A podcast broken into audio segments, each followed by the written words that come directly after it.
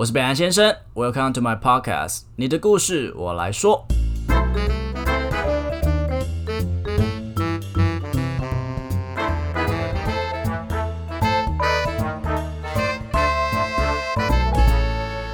Hello，大家好，我是北兰先生。今天要介绍的书籍是《让思绪清晰、工作有条理的大脑整理习惯》。除了这本书的书名真的非常之长之外，它是由韩国作者金炯路所撰写的。诶，其实我蛮少读韩国写的书籍。第一个可能是他的译者不多，不然就是嗯，我也不太清楚。反正呢，诶，第一次就是读到韩国书籍，觉得还不错，但是又有点点觉得很害怕，说会不会他写的东西跟我们就是搭嘎不上。不过不要担心，我今天要跟大家分享的所所有的关于大脑脑科学的一些相关的知识都是非常的，我觉得很像是个干货啦。那根据我最近就是分享的书籍，不管是心流啊，还是各种工作法，大家就知道说我最近的工作真的是非常的繁忙。所以我如果最近分享什么样的书籍，代表我说我最近有什么样的 trouble，就是我我会需要透过阅读去解决我现在的状况啦。那其实，在过往的 podcast 里面有常常分享到，第一个就是现在的资讯啊，垂手可得，你只要往旁边一看就是两个广告，右边一看就是三个广告，基本上这么这么多的资讯，我们的意识就像海绵一样，会全部把它收刮起来。心理学家 Halstead 就这么说过了，他说人类一天浮现的想法大概会有五到六万个，不管是自己产生的啊，或是从外界的广告，或是各种自媒体侵入到我们大脑的。你要把它记住，其实是非常困难的。不过，就回到另外一个命题了。大脑本来就不是拿来储存的机器，它比较像是一个怎么讲，有思考能力的高阶电脑。用简单的台湾教育来解释的话，就是我们不需要去记得每一个战争所发生的年代，我们大概知道它的顺序，大概知道它的这个范围就可以了。但我们要知道这个战争背后所代表的意义跟。国际之间的每一个各国的局势，这可能会是比较重要的吧。那既然大脑是一个这么好用的工具，那么我们应该要如何去整理我们的大脑？也就是今天我们 podcast 要分享的议题喽。今天要跟大家介绍的是个聪明工作法，它比较像是一个 SOP，在你处理事情的时候，它可以有一个嗯怎样公式化的一个处理程序。不过这也是结合我自己个人的工作的经历一些经验的分享。那我自认为我是一个蛮会转换领域的一个工作者。嗯，除了我自己本职的电商行销业之外，我还有 Podcast、部落格，甚至是我一些私底下的接案。其实这些转换领域的思考。都是非常跳跃式的，并且非常耗费能量。你有没有那种正在写一个专案，可是一直被你的同事打扰的经验？那个转换的过程是不是让你非常恼怒？没错，在研究指出呢，当我们需要去切换这个领域或切换模式的时候，我们是必须要多花一个四十趴的能量去处理这个重新暖机的过程。因此，如何去学会整理你大脑现在的先后顺序，或是你现在的排程，就是非常重要的喽。在正式进入章节之前，我来先跟大家分享一下 Adam Grant 的著作《反叛改变世界的力量》，它里面提及的一个非常有趣的研究。他们发现啊，网页浏览器使用 Chrome 或是 Firefox 的员工，比使用 IE 的这些员工，他们的任职期间会长十五趴，缺勤率会少十九趴。而总体的工作表现更是大幅的超越那些使用 IE 的员工。呃，我相信大家都知道，就是 IE 不是拿来用的，它是拿来下载 Firefox 或是 Chrome，就是 Google 浏览器使用的。好，IE 慢我们都知道，所以它的整体的工作表现差，这我们也都知道。那为什么连什么的任职期间啊，或是缺勤率，或是总体的表现都会比那些？改用 Chrome 或 Firefox 的员工差呢？原因他们发现，这一切都取决于他们对于工作职务的态度是处于被动或是主动。你到底有没有质疑过自己现在正在使用的工作方法是错误的呢？他们发现，当你一进去公司之后，有一些人会直接遵照上面给的指令，也就是使用 IE 浏览器这样子的员工，他们会有一种墨守成规的一种定律，不管工作流程再怎么愚蠢，他们最后还是会遵照指令执行。然后最后可能就是说，哦，我很忙，我没办法，工作太多了，你们不能再接案子了。我跟你们讲，我一定要跟你们分享，就是我前某间公司的一个工作经历啦。就是呢，我那时候刚进去，那这个公司的品牌其实非常稳健，也非常有名。但是呢，就是在电商这块的营业额迟迟上不去，然后我就觉得很奇怪，到底发生什么事？后来我就去开始去审视每一个呃工作流程的 SOP，干，我发现我只要营业额达到一个标准，而且甚至那个标准是很低，我们就。说好，假设五十万好了，我达到一天五十万的阶段，我的整个出货流程就会整个宕机。原因是什么？我们用手打订单。当我今天出了一个假设彩色笔好了，我就真的要去打彩色笔这三个字，我才有办法完成这张订单。所以我今天出了五十万笔，我就要打五十万次的彩色笔，甚至它还不能 copy paste。而且就在我后面深入的去了解之后，我才发现。他那个彩色笔栏位只要填一个，可是上面的人告诉他要填九个，所以他就填了九个。然后我就问他说：“那请问你之前那八个是要填给谁看的？”他说：“给呃物流部出货看的。”我就跑去问物流部：“哎，你们有看这八个吗？”他说：“没有。”但他就是要填。我说：“Why？为什么要填？就没有用？没有人要看？为什么要浪费这个时间去填那八个东西呢？”他们说：“呃，上面说的。”那当然了，我最后是非常帅气把这个问题解决掉，因为这真是一个非常 stupid，就算我不填那八个也不会有人发现的这个问题解决掉，一点都不困难。但到底有多少个是没有被发现的愚蠢工作流程，是没有人要去优化，导致整个？呃，团队绩效表现不好的呢？那我们不要讲工作，我们在生活上是不是也有很多很愚蠢的事情，是我们一直在用错误的方法去执行，却没有去思考有没有更好的方法去做？这就是所谓的一个工作态度。我为什么要先跟大家分享这个故事呢？原因就是因为我希望等一下那四个工作法，你必须要认知到，如果你不满意现在的成就，你必须要采取改变。否则就会像爱因斯坦说的一句话一样：你做一样的事情，却期待着不一样的结果发生，那你不就是疯子了吗？那么我最后还是衷心希望大家请不要使用 IE，反正 IE 也要被关掉，还还是已经被关掉，反正我不在乎。好啦，那我们要马上进入我们第一个工作法啦。那以第一个来讲，通常我在接到一个案子，或是我现在思绪非常混乱的时候，我一定会全部写下来。我有个同事哦。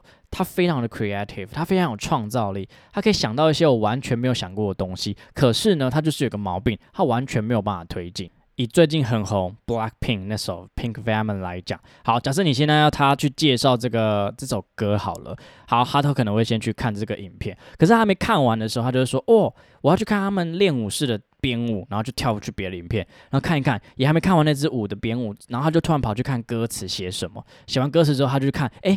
哦，Lisa 最近怎么了？然后哪个成员最近他的状况是什么？然后又跑去看了 IG，然后最后你要叫他 present 这首歌的时候，他什么资料都没有。OK，这个同事他至少还有行动力哦。我有另外一个同事，他是一模一样的人，可是呢，他是会坐在那边，然后想刚刚所有的可能，但都完全没有执行。最后到了要专案交的那天的时候，呃，他就呃，我最近有点忙，这个专案可能有点太多 loading 了，我没有办法处理完。没错，我知道你现在心里面有想到的那个人就是他，没错。其实，当我们在面对一个所谓的困境，或是这个工作专案来的时候，我们的脑袋一定会根据我们过往的一些工作经验，然后会有好多好多个想法。那这些想法其实都有自己发展的一个套路之在。那这些东西都是好的，那些东西都是一个资源。可正是因为我们的想法很多，随时随地它都有可能被取代。只要我们没有深入去探讨它，这些创意的小灯泡很快就会被新的东西所取代。有一些人，他们就会觉得我一定要把它。记住，可是你的大脑就不是拿来记住的，你的大脑是拿来思考、思辨、使用的。所以你应该用的，比如说有些人会写在 Post-it 上面，就是那个便条纸，或是写在自己的小本本里面。那我自己个人是比较喜欢用电子化，就是 Notion、Evernote 啊这种笔记软体，或者是我自己有一个专属的表单，我就会把所有资料抛上去。因为你随时不知道什么时候有哪一个人来打扰你，尤其是你的主管打扰你的时候，你只能很 你知道很开心的说：“哎，怎么了？我有什么可以帮助你的地方？”你总不能跟他讲说：“不要吵，我现在在想东西，get out。”不可能嘛，所以。尽可能的把你所有的想法丢上去一个 paper 里面，然后也不要急着去分类它。这个时候就是你在思辨、你在 brainstorm、你在脑力激荡的时候，尽量的抛，尽量的抛，甚至是一个 group 里面在疯狂的对这个专案去发想的时候，你们每一个人的想法，不管好的坏的，全部都抛上来。诶，有人就会想知道，诶，坏的 idea 为什么还要抛上来？哎，有时候反而坏的 idea 还可以激发了一些对话，你知道吗？比如说我们晚上要吃什么，然后有可能可能讲一个很烂的东西，比如说我要吃麦当劳，然后有人就说哦，我不要吃麦当劳了，不然我们去吃什么？或许麦当劳不是一个好的方法，但至少他丢出的东西之后，引起大家的反弹，让大家再去激起这个对话，去丢出另外一个更好的东西。因此，第一个守则就是写下你的想法，不然你在脑袋里面都只是妄想而已，只是增加你脑袋负荷量，不仅会忘记，可能还会你知道吗？错误的记载，那那些东西都是很没有必要啦。再来第二个，这就是当你就是面对一坨就是没有逻辑、没有文就是规则的文字的时候，你这时候看到你就觉得呃，这个时候要怎么办？我这时候就会去做分类，你用一个框架去界定彼此的关系。我比较常用就是企业区的分类法：what、who、where、when、why、how、how much。那当然有一些人会把第二步骤做在前面。有时候我就会想说，哎，我可我现在要做这个专案，或是我现在要做一件事情，那我要先界定我的时间在哪里，我的地点在哪里。哎，你也可以是用这个方式去发想你的天马行空的哟。那不管怎么样，最终你都需要有一个逻辑的一个记载，你要把你所有的想法得到一个分类。当你分类完之后，你就会知道哪一个选项它其实得到的一些发想，或是一些策略跟创意，它是多的，哪一个是少的。你就会针对这个项目再去做多做准备，比如说可能在呃 where 的地方，它的选项就只有中正纪念堂，那我们就只有中正纪念堂这个选项了吗？那可能我们可以再针对这个项目再去多想一下。那针对第一个步骤跟第二个步骤，其实蛮常有人使用的就是心智图。那 mind map 这个东西其实是有一个类似心脏东西，然后去发展出的一个类似支脉吧。那简单来说就是。呃，我有一个目标之后，我再去发展它所有的有可能发生的事情。那这些事情有相关的事情都把它写下来，形成一个非常有脉络的一个逻辑的一个关系图。那不知道人可以在上网搜寻一下 My Map，这对你在大脑混乱的时候，或是你在面对一个非常复杂的专案的时候，你真的可以使用心智图去做一个基本的分类。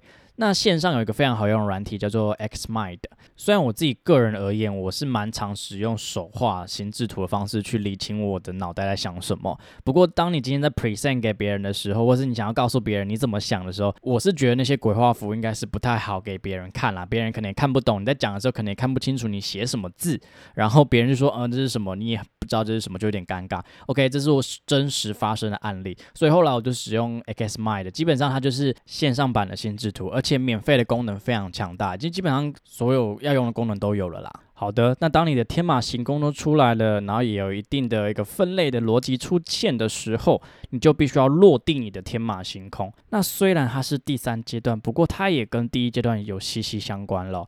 呃，蛮长的发想的会议啊，会发现一件事情，就是会有人说。哎，你这个怎么可能？不可能做得到，我们又没预算，那个东西不要不要。我通常都会直接强烈的斥责，这样就是这个行为，就是为什么不行？为什么不要呢？我们现在就在天马行空，难道你不知道天马行空的意思吗？当然就是要把所有的可能写进去。那什么时候才要落地它？那就是在第三阶段。OK，第三阶段之后，我觉得真正重要的就是要回归现实。我们首先要去找出那些所谓我们做不到的事情。那做不到的事情其实非常非常重要，它可能是我刚刚提到的预算不足，或是手段太过复杂，人力不足，时间太赶，甚至可能是整个目标都不对。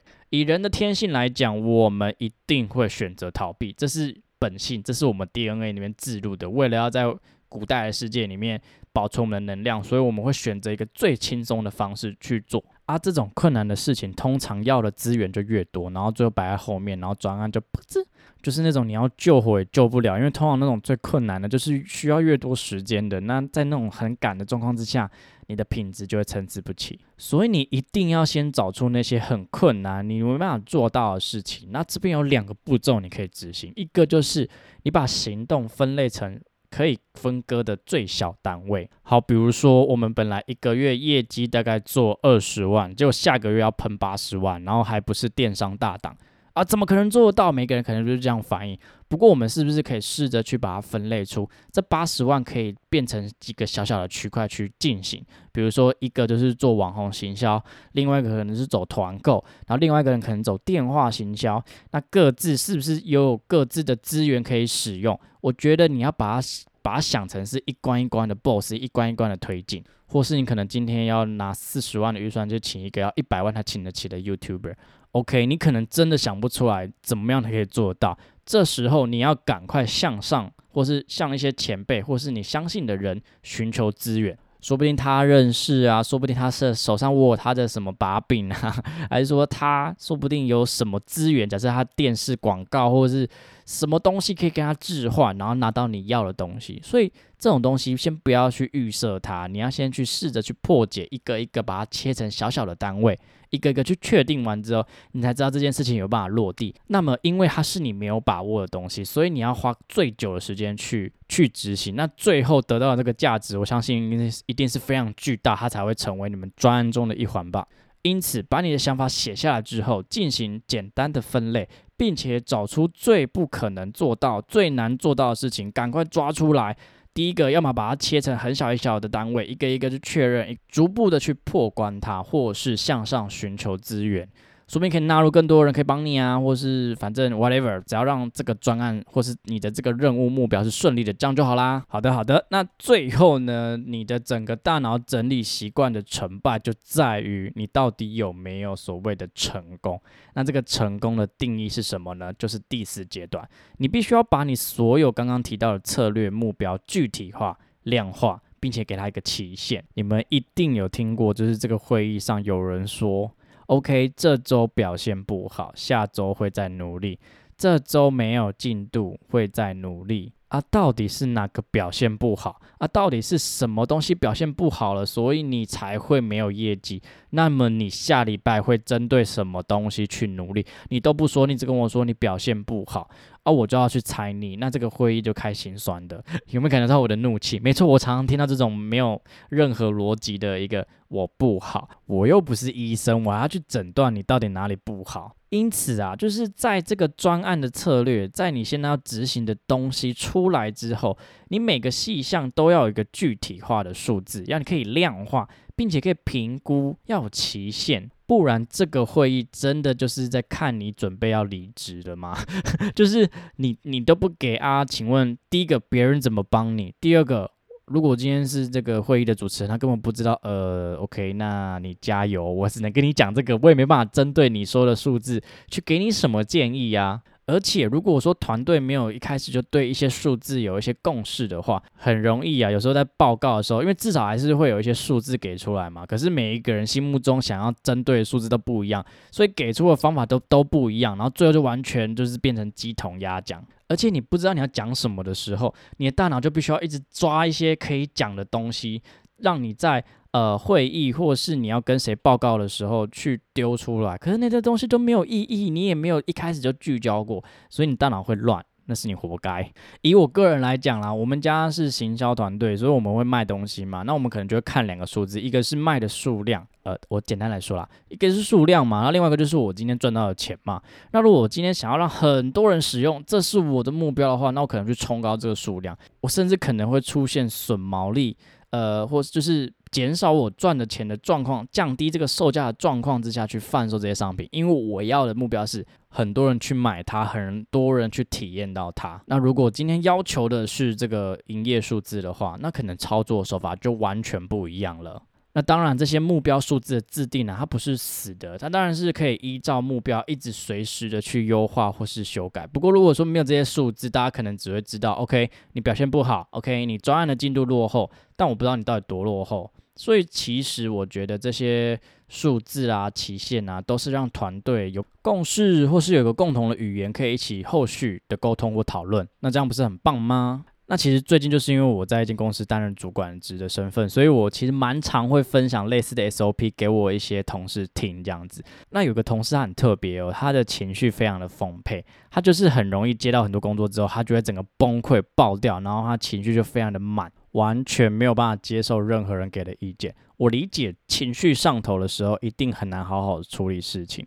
很多时候，就是我们在面对一些不可能的任务的时候，我们大脑里面的杏仁核会引发两种反应：一个要么就是战，一个要么就是逃，就是情绪非常的激动到没有办法冷静的思考，甚至可能会不小心有愤怒的情绪发生；要么就是直接逃，完全不处理，放着给它烂。那在这两种状况之下，后续的四个 SOP 都完全没有办法落地。那当然，这很可能是因为他这四个 SOP 没有帮助过他，甚至他是没有使用过，所以他会有这样的焦虑的状况，就是因为他不知道怎么做。所以我说这是一个恶性循环。当你今天学会这四大 SOP，基本上你可以排除很多工作的一些困难，你可以有迹可循，你大概知道要怎么去执行一些比较困难的工作、复杂的工作。不过我也理解，有时候真的情绪会很暴躁的时候。那我这边就分享两个方法给大家，这是我自己个人使用的啦。第一个当然就是听音乐啦。那每个人听的音乐其实不一样，有些人听摇滚，有些人听呃抒情。那我个人是完全不能听有任何歌词的轻音乐，因为呃我会很喜欢跳舞，所以甚至节拍我都会想要去跟拍子。而且我发现轻音乐有时候我也想睡觉。后来我就发现有一个不错的一个 YouTuber 分享给大家，他就做音疗研究院。真的，大家可以尝试去听听看。我觉得里面的音乐都对我在写文章或是我在专案发想的时候有非常大的安定身心的效果。那有些人会使用冥想，那这个东西我也觉得很不错，就是让你今天的思绪回到一个 reset 的状态，不要再继续让你的情绪乱窜乱冲。当你发觉你自己在处于这样的状态之后，你一定要试着马上脱离这个工作环境。这也是我要说的第二个方法，就是给自己一个 time out。很多人会去抽烟，我觉得抽烟是一个，当然是抽烟不好，但是我觉得抽烟它是一个让自己的潜意识好好运作的阶段。这集没有要聊潜意识，潜意识讲不完，反正我简单讲一下。当你今天在工作的时候，那是你的另外一个叫潜意识的在工作。那当你今天在放下、在放松的时候，你的潜意识就会帮你去做那些你没办法完成的工作。潜意识的力量大概是九。九十 percent，所以有很多创意性的工作都是潜意识在帮你处理的。所以给自己休息一下，比如说买杯咖啡，或者下去公园走走，或是去抽根烟、上个厕所、大个便。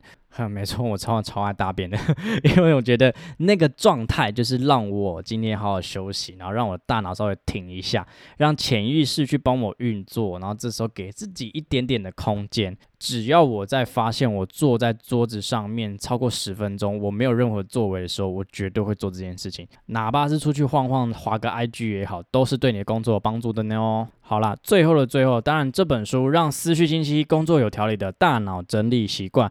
当然帮助我蛮多的，但其实他这本书囊括内容比我刚刚聊到的这些东西还要更广更深。不过我觉得后面有点发散了，但它针对这个工作流程的程序，对于脑袋一些思绪的简化这个概念，其实是讲的非常的精准跟透彻哦。如果你今天想要成为一个主管职，或是你是主管职，或是你对你自己工作目标上面有所期许，甚至在生活上面你对于生活品质有一定要求的人，我都非常建议你去读这本书，因为这本书可以提供你非常好的一些，真的是有用、很具体的方法，让你去。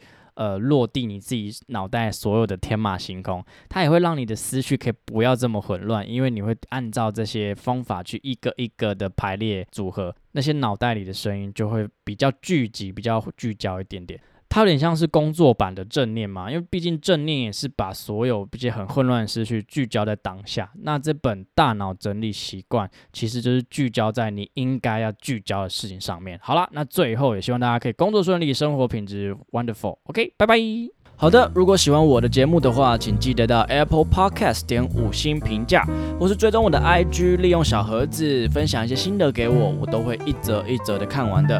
另外，下面有绿界的赞助连结，所以啊，可以用行动支持我的创作，可以帮我分担一点录音的一些费用，我会每天晚上都非常非常的爱你。其实我本来就很爱大家了啦。OK，也欢迎大家跟我分享你的故事，我觉得每一则故事都非常珍贵。那我希望可以用我的声音把它记录下来，我觉得这会是对我非常有意义的一件事情。OK，我是北兰先生，你的故事我来说。